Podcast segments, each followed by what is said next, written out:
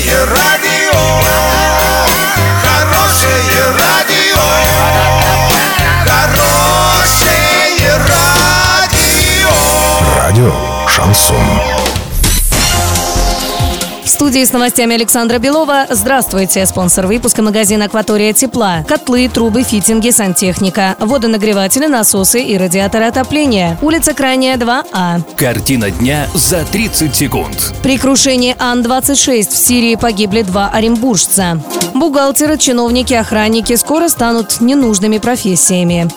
Подробнее обо всем. Подробнее обо всем. При крушении Ан-26 в Сирии погибли два оренбуржца. 6 марта военно-транспортный самолет разбился при заходе на посадку аэродрома Хмеймим. На борту находились 39 человек, никто из них не выжил. По информации федеральных СМИ, на борту было два капитана, которые родом из Оренбургской области – Константин Горбань и Ильдар Гайдарханов.